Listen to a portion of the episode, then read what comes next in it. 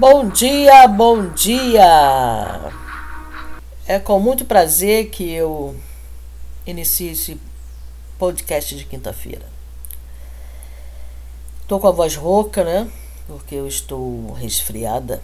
Tem, engraçado é que eu já ouvi pessoas dizendo que, que gosta de ficar resfriada ou qualquer coisa do gênero para ficar com a voz rouca. Pra tu ver, né? Mas enfim. Eu hoje quero falar sobre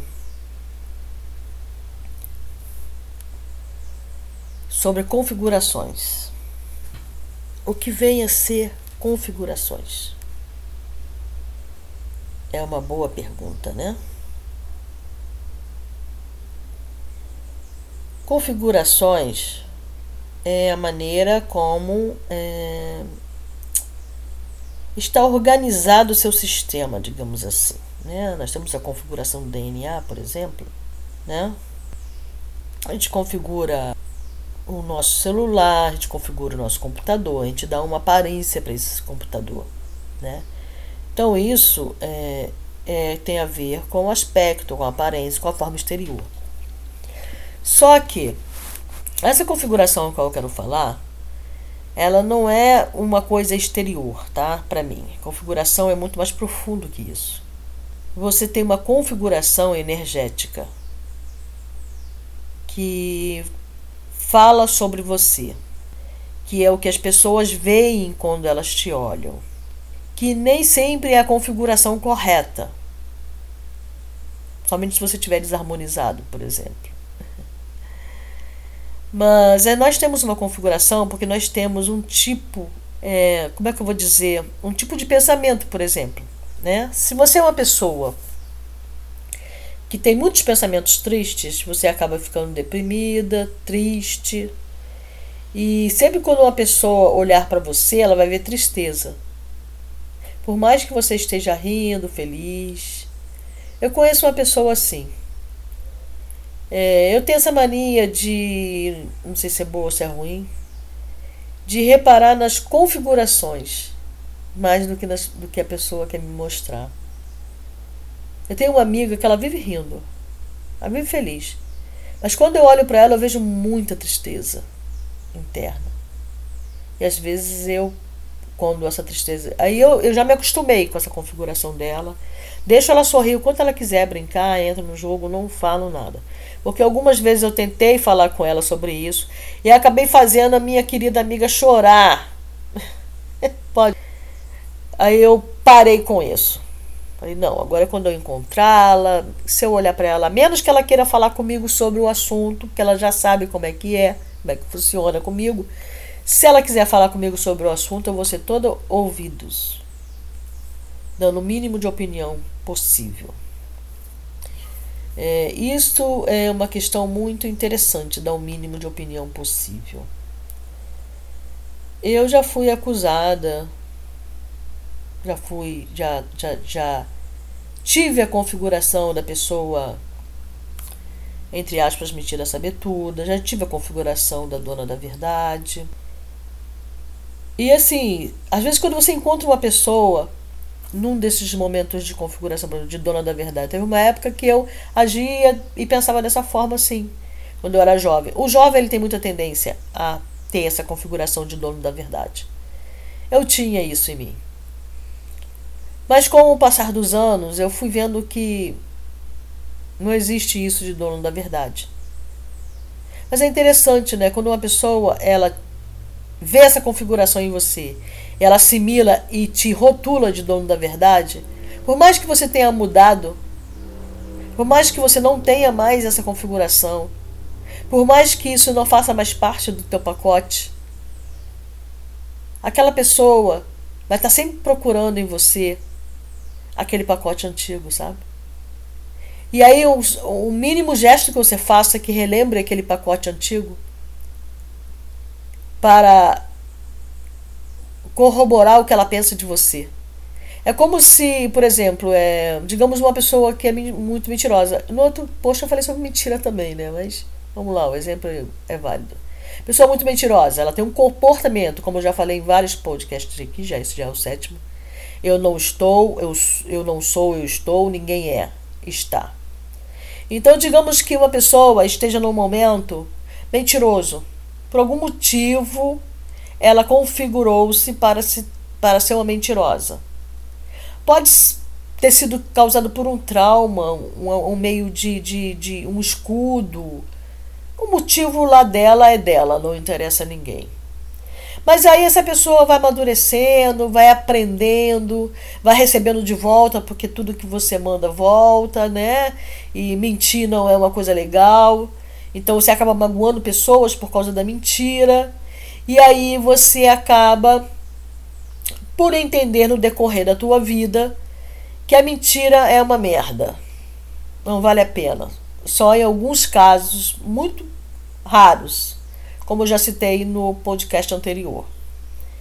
Tá? Aí você decide tirar essa configuração do teu pacote, do teu campo mental. A partir de agora eu vou me esforçar ao máximo para deixar de falar mentira. Vou me esforçar ao máximo para levar uma vida mais honesta, ser mais honesta comigo mesmo e para com as outras pessoas. Vou verificar por que, que eu minto, qual o ganho que eu tenho em ser mentirosa, etc. Aí tem todo um parâmetro que você pode usar para poder desconfigurar essa coisa de ficar mentindo à torta e à direito. Muito bem. Aí você conheceu uma pessoa no seu passado em que você mentia muito, pregou uma mentira que magoou essa pessoa. Aí você encontra essa pessoa. Quando ela olhar para você, a primeira coisa que ela vai lembrar é mentirosa ou mentiroso.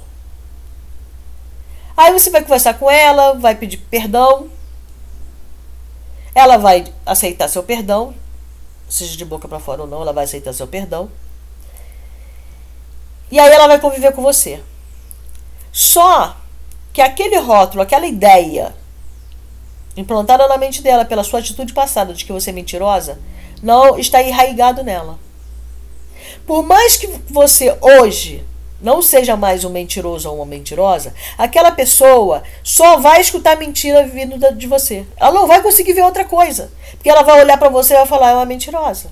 Sei que ela está falando é mentira. Aquilo que ela está falando é mentira. Aí digamos que você, é, dentro desse parâmetro, você fique, sei lá, dois anos sem mentir e você comete um. Aí justamente quando essa pessoa está perto de você, você fala uma mentirinha, uma. sabe? Porque Sinceramente, né? Ninguém fala a verdade o tempo todo, porque senão seria um caos, né? A mentira, a mentira tem suas, suas necessidades até certo ponto. Olha, mais uma vez, né? Eu falei sobre a mentira. Eu tô, eu tô passando muita mão na mentira, será que eu. Mas a mentira, mentira é mentira. Tem essa de que, ah, não, é mentirinha, mentira. Mentira é mentira. Tá? Se todo mundo na sociedade fosse absolutamente sincero, a gente já viu aí um, até um programa que fizeram, né, um, um sitcom nacional muito bom, por sinal, em que ele, né, se ele, ele fala isso, né, ele é o super sincero. Vocês já devem ter visto. Ele é o super sincero. E ele só ganha inimizade, ele, ele só causa é, é, distúrbio onde ele vai por ele ser super sincero e por falar o que as outras pessoas estão pensando, né? Então o que acontece? Então, sim, nós todos, eventualmente, por algumas necessidades, mentimos. Mas evitam, evitemos mentir de maneira que faça esse sentido contrário aí, que cause um caos. A mentira ela, ela é uma forma de equilíbrio, tá? é, até certo ponto, como eu disse, normal. Nada demais. É, mas é, ela causando um caos não é bom. Então, esse tipo de mentira que eu estou falando que a pessoa fazia. E aí, aquela pessoa tem essa ideia. Ela não tira essa ideia da cabeça dela. Aí, tudo que tu fala, qualquer coisa, ela vai estar tá buscando mentira nas suas falas. Por mais que você tenha melhorado, ela não, consegue, ela não consegue ver sua melhora. É como se ela te pegasse e colocasse dentro de uma caixa. E ela bota o rótulo ali, mentiroso ou mentirosa.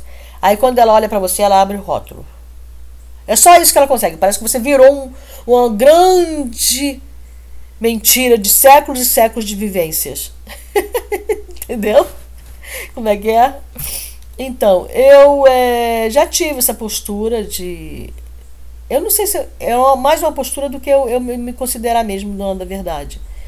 Mas eu passo ainda alguma essa ideia muitas vezes por eu gostar de ler muito e eu quero dividir, cara. Eu quero dividir com as pessoas o que eu aprendo, as novas configurações. E aí, as informações que obtenho, que nem sempre são só informações, não são ainda configurações.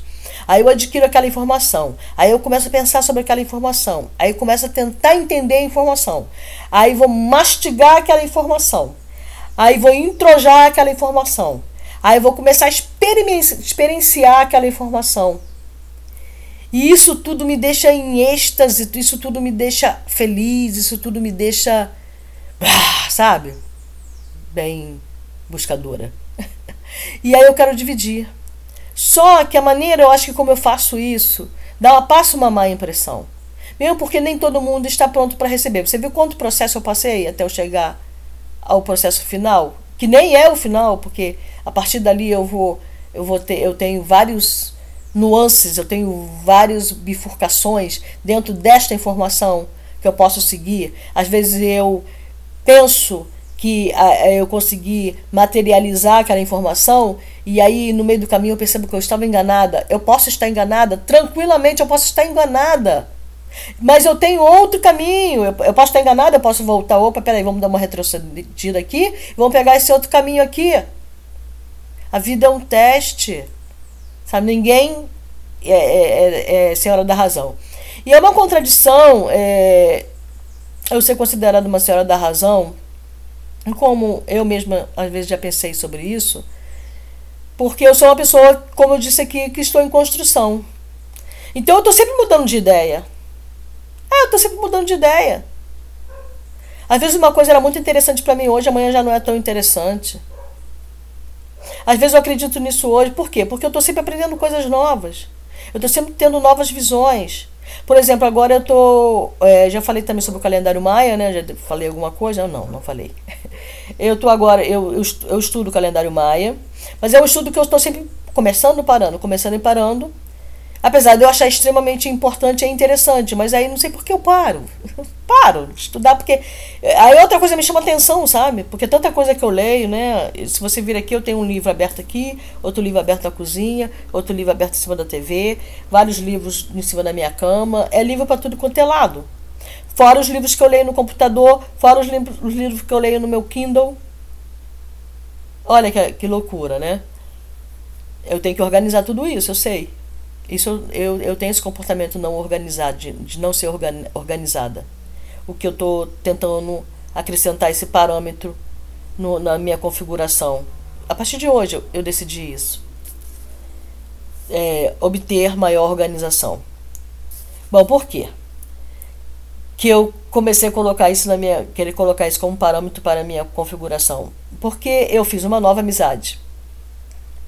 Foi umas duas semanas uma menina, né? Na idade de ser minha filha. E ela. E aí eu comecei a falar com ela sobre o calendário maia, né? E aí eu descobri que ela, inclusive, ela é o mesmo selo maia que o meu. E aí eu comecei, como ela não, ela lá onde ela vive não pega quase internet, não, né, a internet é difícil para ela. Ela poderia obter muita informação sobre o calendário maia na internet, pelo YouTube, pelos sites, etc e tal. Mas é muito complicado para ela isso, além dela ter muitos movimentos, né? Ela, ela vive numa comunidade, então ela, ela não, não, não bem até distanciada um pouco. E aí quando eu falei para ela do calendário maia, ela gostou, que tem tudo a ver até com, com o estilo de vida dela, o calendário maia. Ela gostou muito. Mas como eu falei, ela não tem muito acesso à internet. Então eu ofereci para ela, eu adoro ler, Ofereci, eu tenho um livro aqui, muito bom por sinal, explicando tudo sobre o calendário maia. Eu falei, se você se interessar, se você gostou, eu posso ir lendo o livro para você aos pouquinhos, fazendo alguns comentários. Aí você aprende um pouco mais sobre o calendário. Se você quiser usar o sincronário, o Tzolk'in, o calendário, etc. Legal. Mas se você estiver interessado também, eu lido muito bem. Se ela fala, não, não, não dá no momento, está interessado, eu vou ficar tranquila também em relação a isso. Mas é isso. Eu gosto de dividir com as pessoas. E quando a pessoa se interessa por algo que eu estou oferecendo, é minha oferenda, entendeu? Se, se, se alguém eh, se interessa realmente pelo que eu estou oferecendo, E, poxa vida, isso me traz uma alegria tão grande, mas tão grande, cara, você não faz ideia. E aí eu comecei a ler o livro para ela. Não tem sequência, mas assim, de acordo com o que é o selo dela, o que significa ser esse selo, o que significa o tom, né? Tudo isso tem. É, é porque é um estudo mesmo, né? porque é, é profundo, o bagulho é doido de estudo. E aí ela falou: Não, tranquilo, show. Eu quero sim que você leia para mim, por favor.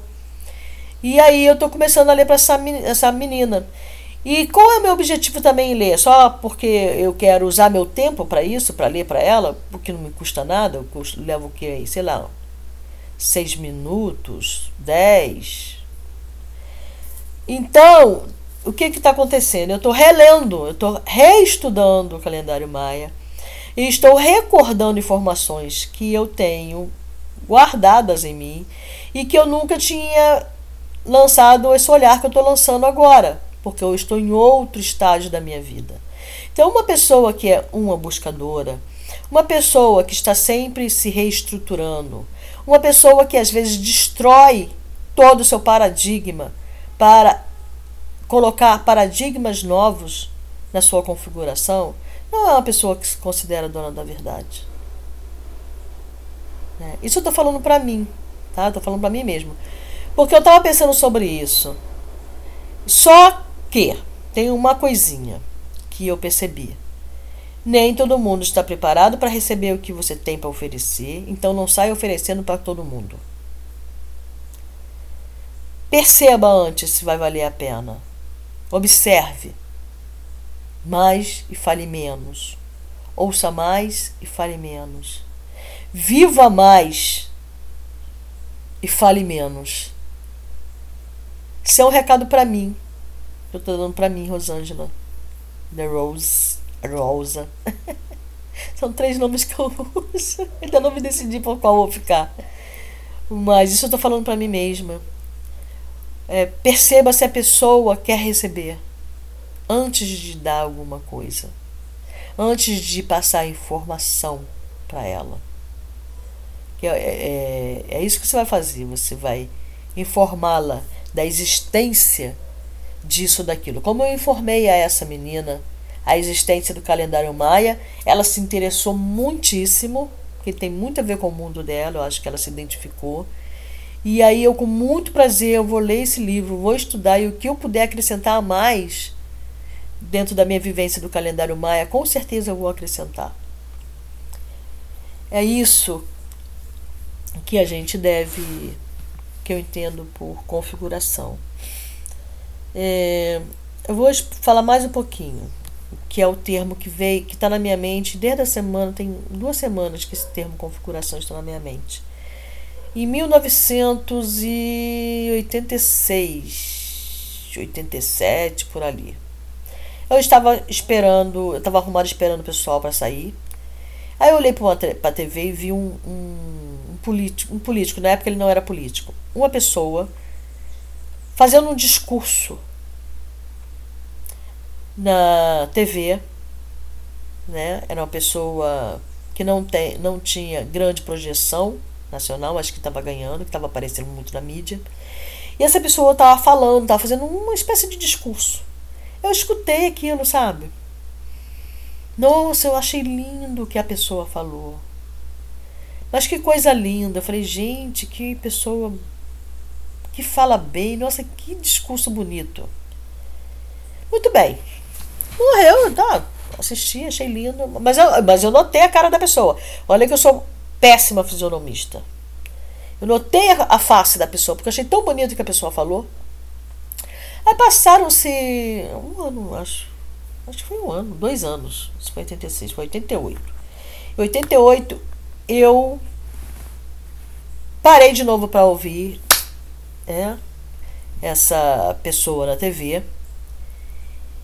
E a pessoa estava discussando de novo. Só que agora essa pessoa era candidato a um cargo político. Quando eu escutei o discurso e vi a pessoa falando, eu vi a fisionomia, eu vi o rosto, eu vi o traje, eu vi tudo. A única coisa familiar que eu encontrei naquela pessoa foi a fisionomia mesmo. Porque o discurso já estava diferente. Já não era mais puro, já não era mais ele. Ele se desconfigurou para se configurar no político. Ele não era político. Ele era do povo. Ele queria bem ao povo. Ele pensava no povo. Aquele homem que estava falando ali, ele só tinha cara. Mas não era mais o mesmo cara de há dois anos. Isso que eu chamo de. Esse cara se desconfigurou para se enquadrar.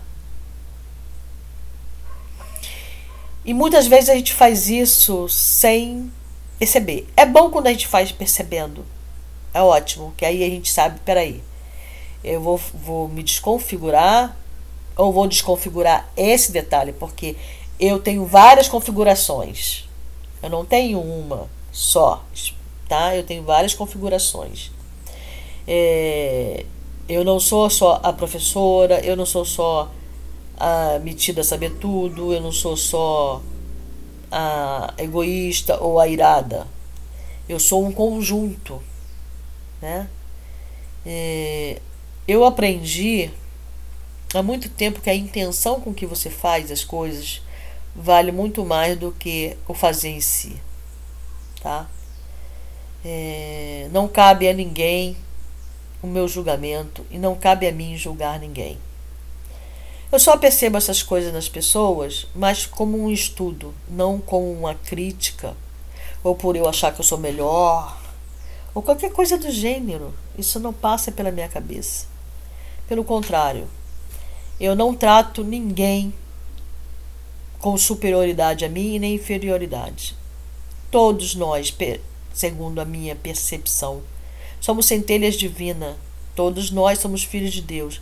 Não há porquê você ou qualquer pessoa se achar melhor do que o outro, seja pela inte intelectualidade, a facilidade de aprendizagem, pela condição financeira, pela casa bonita. Nada disso importa no final. O que importa é o que você ofereceu para o mundo, para o universo, o que você contribuiu para tornar esse planeta melhor.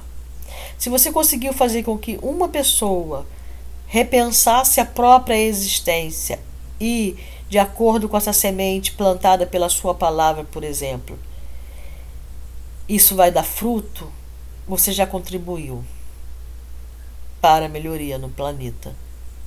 Entendeu? Essa tem que ser a sua preocupação. É, eu não tenho ídolos, tá? Eu amo alguns escritores porque é, mudaram muito a minha configuração, ajudaram, me deram muita informação né, que está no meu pacote, muita informação que eu ainda não, não realizei, tá? que eu não experienciei mas são autores para mim assim sensacionais, mas eu não os considero superior necessariamente. Eles só viveram mais, tiveram mais experiência, são mais velhos no, no que diz respeito à idade sideral. Então são seres com capacidade de ver coisas que eu não vejo, mas que eles é, compartilham comigo o que eles veem e aí eu vou tentar ver por mim mesma. Porque esse é, é o bacana da leitura, é você tentar ver por si mesmo. Não é engolir sapo, não é engolir qualquer coisa que te mandam, não. É você tentar ver, pô, esse cara aqui fez essa coisa bacana, será que é bacana mesmo? Vou, vou testar isso na minha vida. Pode ser que para sua vida não seja bacana naquele momento. Pode ser que você não entenda naquele momento porque sua vida não é um momento, sua vida toda ela é um momento, mas ela é um momento eterno. Entendeu? Então você tem muito tempo para trabalhar tudo isso. O importante é começar o trabalho, é começar a entender, é começar a buscar o entendimento, é começar a buscar vivenciar o que se fala. Tá? Então, é, este é o meu momento, por exemplo. Estou tentando buscar muito vivenciar o que eu falo se eu cometo erros, se eu passo uma impressão, eu não posso fazer nada sobre isso. Porque eu vou continuar passando impressões Porque é, as impressões dependem da impressora. Ela pode ser borrada, ela pode ser nítida. É isso? A impressão não depende da, da impressora? Então, a impressão que eu passo para o outro só diz respeito ao outro, eu não tenho nada com isso. Ela é que é a impressora, que está me imprimindo. Entendeu? Eu, eu quem não quer ser, é passar uma boa impressão, né? Quem não quer ser o legalzão, né? Assim, ah, não, a pessoa, pô, super maneira, né? Infelizmente, nem sempre consigo passar essa imagem de maneira. Se eu tiver de me desconfigurar e me tornar uma pessoa pior para me tornar uma pessoa maneira para alguém, então eu vou continuar não sendo maneira. Porque eu não posso me destruir para me encaixar no mundo de alguém. Eu não posso me desconfigurar para caber no sistema. Entendeu? Para fazer sintonia com o sistema. Porque se a pessoa quer te desconfigurar para que você se encaixe no mundo dela, então ela já é uma pessoa que não é boa no seu mundo, de estar no seu mundo. Apesar de que nós fazemos isso muito, muito mais do que somos capazes de ver e de sentir, né? Querer que o outro se desconfigure. Essa pessoa que vos fala que faz isso com uma pessoa. É, tem pessoas que a gente faz mais isso com pessoas específicas e tem outras que não, porque cada relacionamento é um relacionamento diferente. Entendeu? É, a forma como eu me relaciono com fulano, ciclano, beltrano são totalmente diferentes. Tem pessoas que eu é, fico na minha em muitas coisas que eu vejo. Tem pessoas que eu nem percebo, assim, nem percebo as configurações dela. É, como acontece com essa minha amiga, que eu percebo essa configuração dela de tristeza. Né? Nem todos eu, eu percebo. Tem pessoas, vai depender do, do, do quanto eu me relaciono e quanto eu amo essa pessoa, o quanto eu quero a companhia dessa pessoa, etc. Tem, tem vários, vários parâmetros aí para você saber como é esse relacionamento e o que deve ser feito nesse sentido. E não. É, de tentar desconfigurar o outro nunca é uma boa, né? Apesar de eu falar que é, eu não conseguir ainda realizar isso na minha vida de, de não querer que uma pessoa é, se desconfigure para se encaixar no meu mundo, né? Eu tenho uma pessoa, né, que diz que me ama muito, mas que nós estamos separados. E uma das coisas que eu falei para ele é que, cara, é, eu tento mudar você o tempo todo. Né? E quando eu te conheci, você era de um jeito e agora você é de outro. Então não tem como a gente continuar o relacionamento porque eu me apaixonei, eu amei aquela pessoa que eu conheci. E agora essa nova pessoa, porque a pessoa vai se modificar, ninguém é o mesmo até no dia seguinte, imagina. Tantos anos de relacionamento. Então eu falei para ele, é, esse novo, essa nova configuração, não usei esse termo, claro, que essa configuração agora, configuração, configuração, configuração, não sai dos meus lábios da minha mente. Essa nova configuração dele, com o passar dos anos que ele adquiriu, eu não sei porquê, ele se modificou muito, né? E, não, não sei porquê, olha que, que idiotice. Todo mundo se modifica. Então ele foi se modificando durante os anos, só que eu não gostei da nova pessoa que ele se tornou. Porque eu me apaixonei por uma outra pessoa, não foi por aquela. Né? E eu não vou querer que ele se desmantele todo. E aí, sempre quando eu tentava terminar com essa pessoa, com ele, ele falava: Ah, eu faço o que você quer, ser do jeito que você quiser. Eu falo, mas eu não quero que você seja do jeito que eu quero, eu quero que você seja do jeito que você é. Só que o jeito que você é não se enquadra no, no, na minha perspectiva. Não se enquadra no meu mundo, não se enquadra no meu estilo de vida, não se enquadra no que eu quero para mim. Não é que eu não te ame. Não é que eu não te queira bem. Só que para dividir a vida comigo não é simples como era antes. Então a vida, ela dá muita volta, ela dá muito ela muda o tempo todo, o tempo todo. E a gente tem que começar a tomar consciência dessa mudança e aceitar essa mudança e entender que nós temos pouquíssimos poder sobre ela. Porque eh, pessoas podem entrar na nossa vida e mudar a nossa vida, virar a nossa vida de ponta cabeça. Tinha um programa que eu assistia, né, do Discovery, investigação Discovery, que ele fala muito sobre é, coisas de assassinato, né?